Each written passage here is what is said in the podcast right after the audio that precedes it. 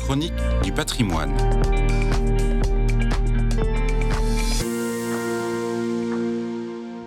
Vous écoutez KTO Radio dans la chronique du patrimoine d'aujourd'hui. Nous avons le plaisir de recevoir Alice Fabre. Bonjour, vous êtes directrice des chantiers du Cardinal et vous souhaitez nous parler aujourd'hui de l'activité du diocèse de Seine-Saint-Denis où monseigneur Pascal Delannoy a inauguré et consacré la nouvelle église Saint-Jean 23 à Clichy-sous-Bois. On vous écoute. Bonjour Raphaël et bonne année à vous, ainsi qu'à tous les auditeurs de KTO Radio. Aujourd'hui, je vous propose de revenir sur quelques moments forts que nous avons vécus pendant l'année écoulée. Commençons par le témoignage joyeux de l'activité du diocèse de Seine-Saint-Denis, où Monseigneur Pascal Delannoy a inauguré et consacré la nouvelle église Saint-Jean 23 à Clichy-sous-Bois. Soulignons l'avancée sur une problématique bien connue au chantier du cardinal, les toitures qui fuient. À Notre-Dame-des-Noux, à Franconville, l'église fermée depuis Noël 2019 est enfin en travaux et réouvrira à Noël prochain.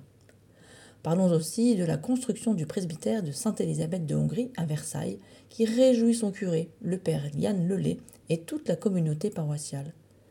Arrêtons-nous au relais Saint-Michel de Créteil, où les locaux entièrement rénovés accueillent fraternellement les habitants du quartier grâce à Georgette Bertrand, l'infatigable présidente et son équipe de bénévoles. Au-delà de ces actions sur le terrain, les chantiers participent aussi à la sauvegarde de notre patrimoine religieux d'un point de vue politique. Par exemple, avec la CEF aux côtés du Père Mornas dans le cadre des États généraux du patrimoine religieux, ou encore avec la Fondation du patrimoine dans le cadre du Communauté d'orientation nationale. Tous ces exemples montrent l'étendue de nos engagements en tant qu'acteurs du patrimoine religieux depuis bientôt 100 ans.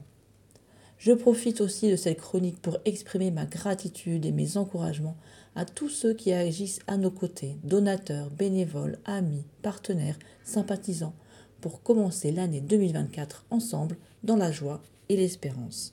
Merci beaucoup Alice Fabre, vous êtes, je le rappelle, directrice des chantiers du Cardinal. Excellente journée à vous.